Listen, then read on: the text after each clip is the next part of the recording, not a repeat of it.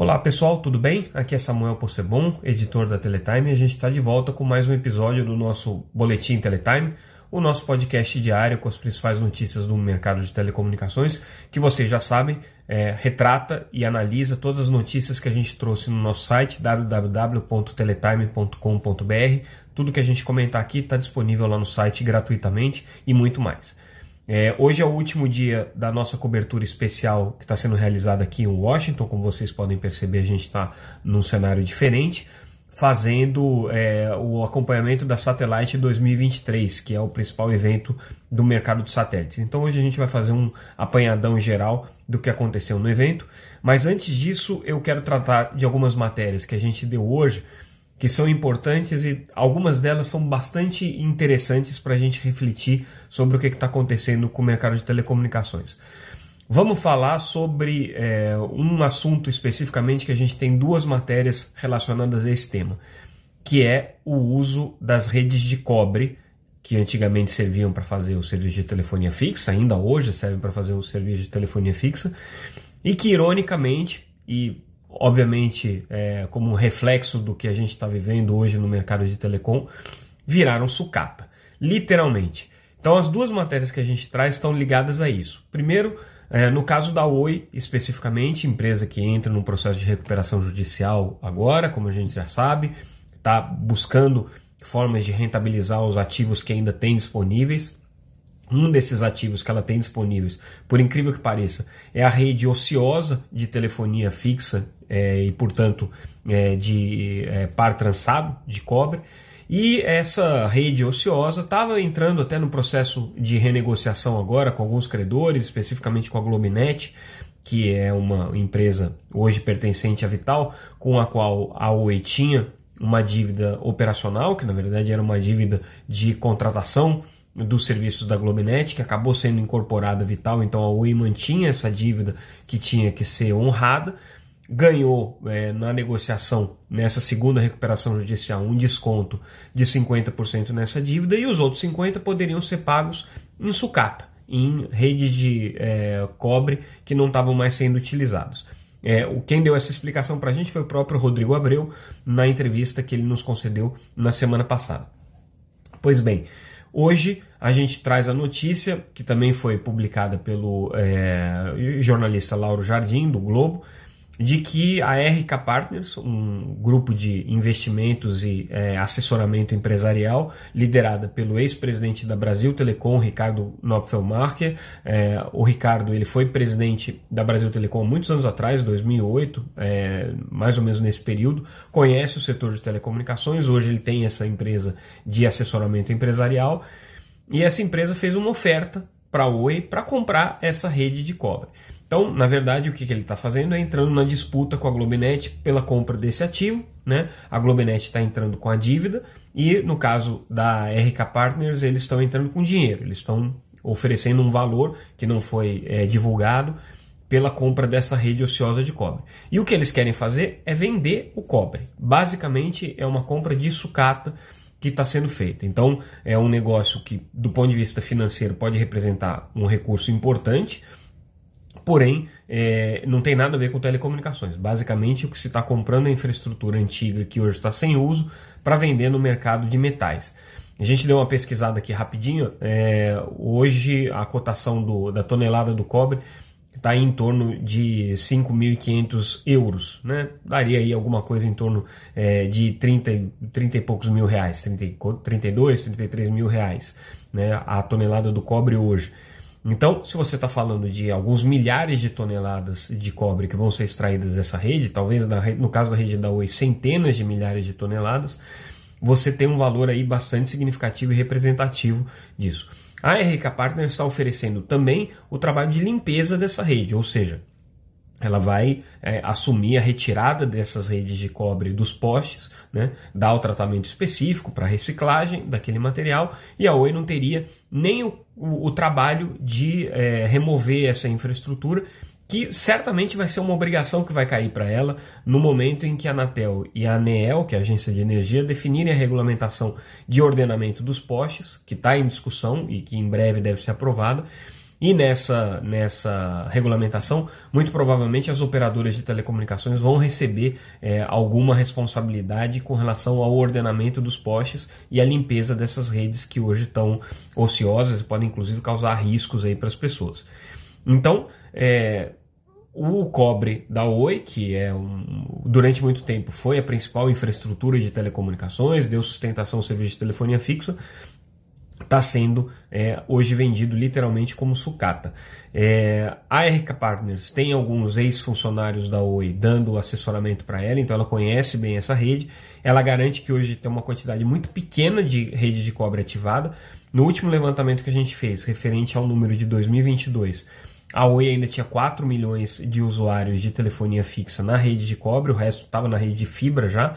Segundo as fontes aí ligadas à proposta da RK Partners, esse número é menor, é em torno aí de 2 milhões, porque parte desses clientes é, de cobre também está sendo migrado para o WLL, que é um, um serviço é, baseado em celular. Então a rede de cobre da Oi está cada vez mais ociosa. Então essa proposta foi feita, a gente não sabe se ela vai ser aceita ou não, porque, de novo, ela mexe com uma outra proposta, que é a proposta da Globinet, que trazia um desconto importante ali na dívida para a Oi. É, a dívida da Globinet, da Oi com a Globinet era da casa aí dos 2 bilhões de reais e ela ganhou um desconto significativo aí em troca é, dessa, dessa possibilidade de ficar com os ativos de cobre que ainda estavam em negociação. Então vamos ver como é que a Oi vai tratar agora essas duas propostas que estão colocadas.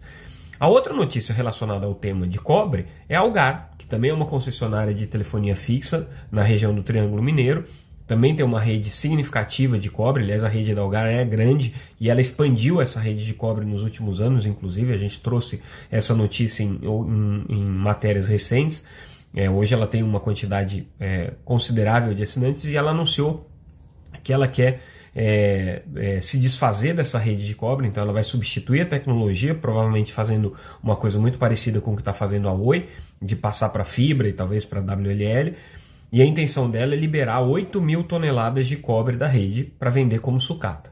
É, na cotação que a gente fez agora, dá alguma coisa em torno de 240 milhões de reais. Então é bastante dinheiro que uma operadora pode tirar aí dessa rede de cobre, desses ativos. Então, é, o mercado de telecomunicações hoje virou um grande fornecedor de matéria-prima para as empresas de reciclagem de cobre quando não é, é fornecedor de matéria-prima para a indústria de roubos de cabos, né, que já é um problema antigo, e o roubo é justamente por conta disso, pela possibilidade de extrair o metal e revender aí no mercado paralelo.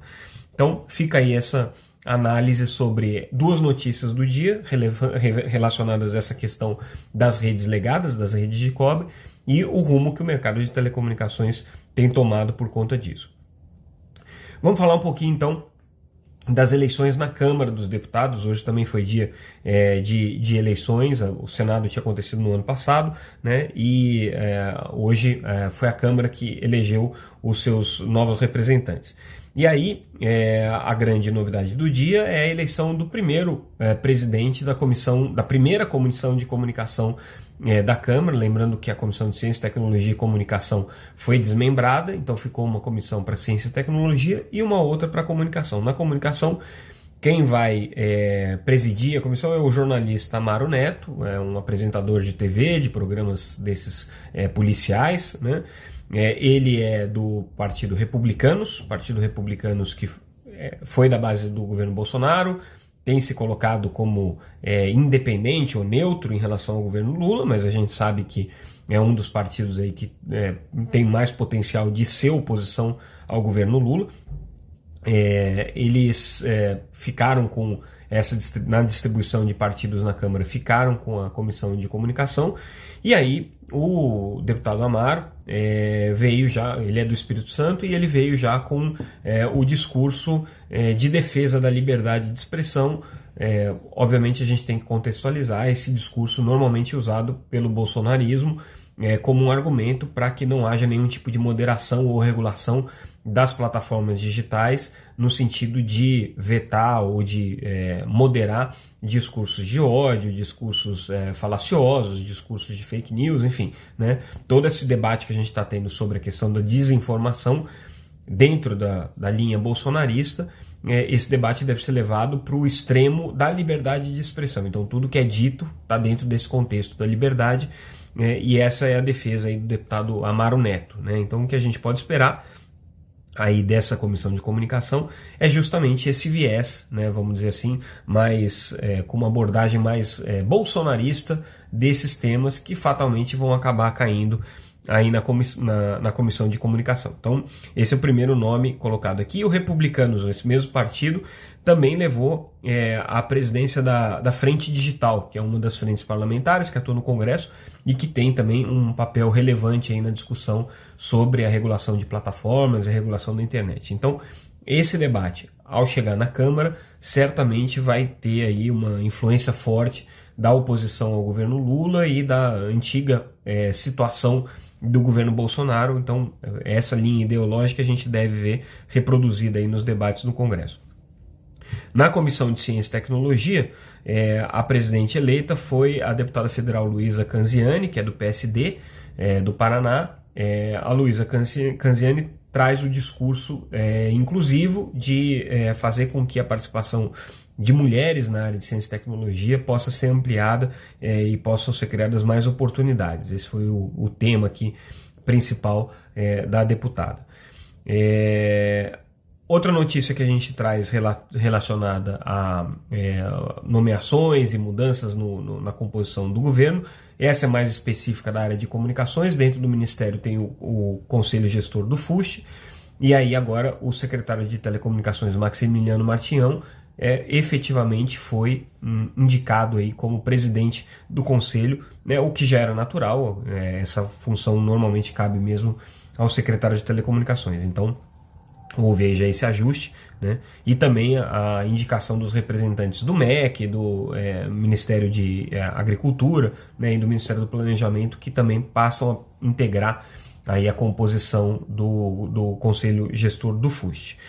É, outra notícia que a gente traz essa internacional, Grupo TIM abrindo um processo competitivo para venda da sua unidade de rede, lembrando que ela já recebeu ofertas, por exemplo, do Grupo KKR para compra dessa unidade.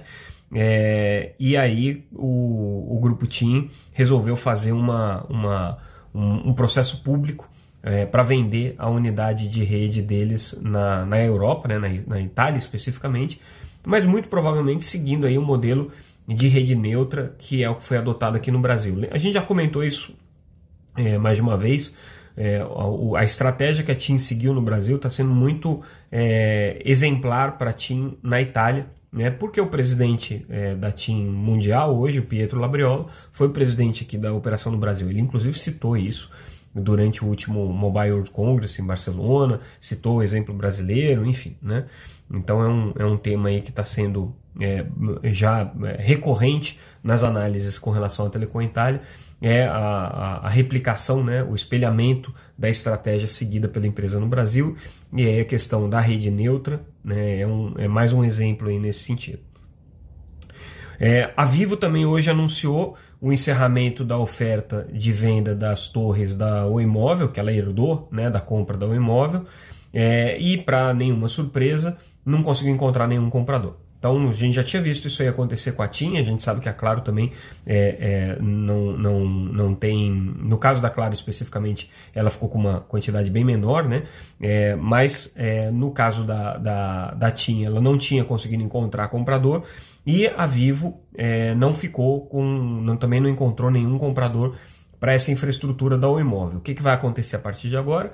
Muito provavelmente ela vai desativar essa estrutura.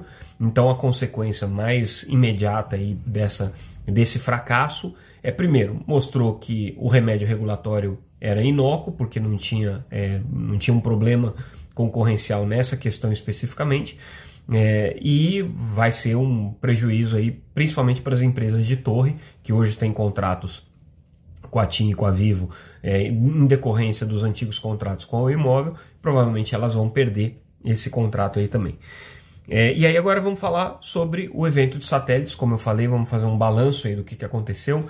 É, primeiro, a gente é, chegou aqui com a expectativa de muita discussão sobre é, o mercado de comunicação direta do satélite para dispositivos em terra, né? do satélite para o celular ou para dispositivos de IoT, uma tendência que a gente viu esse debate acontecer no Mobile World Congress, e aqui é o evento principal, o evento de satélites do mundo. Talvez por isso mesmo, é, esse tema tenha sido, é, até de certa maneira, desprezado nos debates. Não é que ele não apareceu, ele apareceu. A gente viu empresas dessa área que fazem é, soluções aí de comunicação direta do satélite para a Terra, mas o tom em todos os debates era de muito descrédito é, e de é, muito pouca é, confiança de que essa tendência que está sendo desenhada agora, ou pelo menos essa moda né, que está colocada agora, de comunicação direta entre satélites e dispositivos é, seja pelo menos um, no curto prazo, no curto e no médio prazo, uma, uma realidade para as empresas do setor. Quais são as razões para isso? Custo muito alto, é, pouca demanda, né? Você comunicação direta de celulares é, e terminais terrestres via satélite se dá em ocasiões muito específicas, quando você não tem a cobertura, em situações de emergência, e isso não gera uma massa crítica de receita que justifique os investimentos. Montar as constelações de satélite globais para atender esse tipo de serviço não é uma coisa simples. Você tem uma dificuldade de padronização tecnológica, porque a padronização vem agora com o 5G Advanced, talvez com o 6G mas algumas empresas já estão começando a fazer isso com padrões próprios e isso é complicado quando a gente está falando principalmente de dispositivos móveis. Né? E é, não tem sido aí o objeto de investimentos, principalmente por parte das operadoras de telecom. Então, uma das mensagens que a gente ouviu aqui no evento é: se as operadoras de telecomunicações não quiserem que esse mercado se desenvolva, esse mercado não vai se desenvolver depende muito mais dessas empresas de telecomunicações do que da boa vontade das startups de satélite que estão buscando essa proposta ou das próprias operadoras tradicionais de satélite que poderiam é, se debruçar e investir nessa área. Então isso aí não deu muito certo.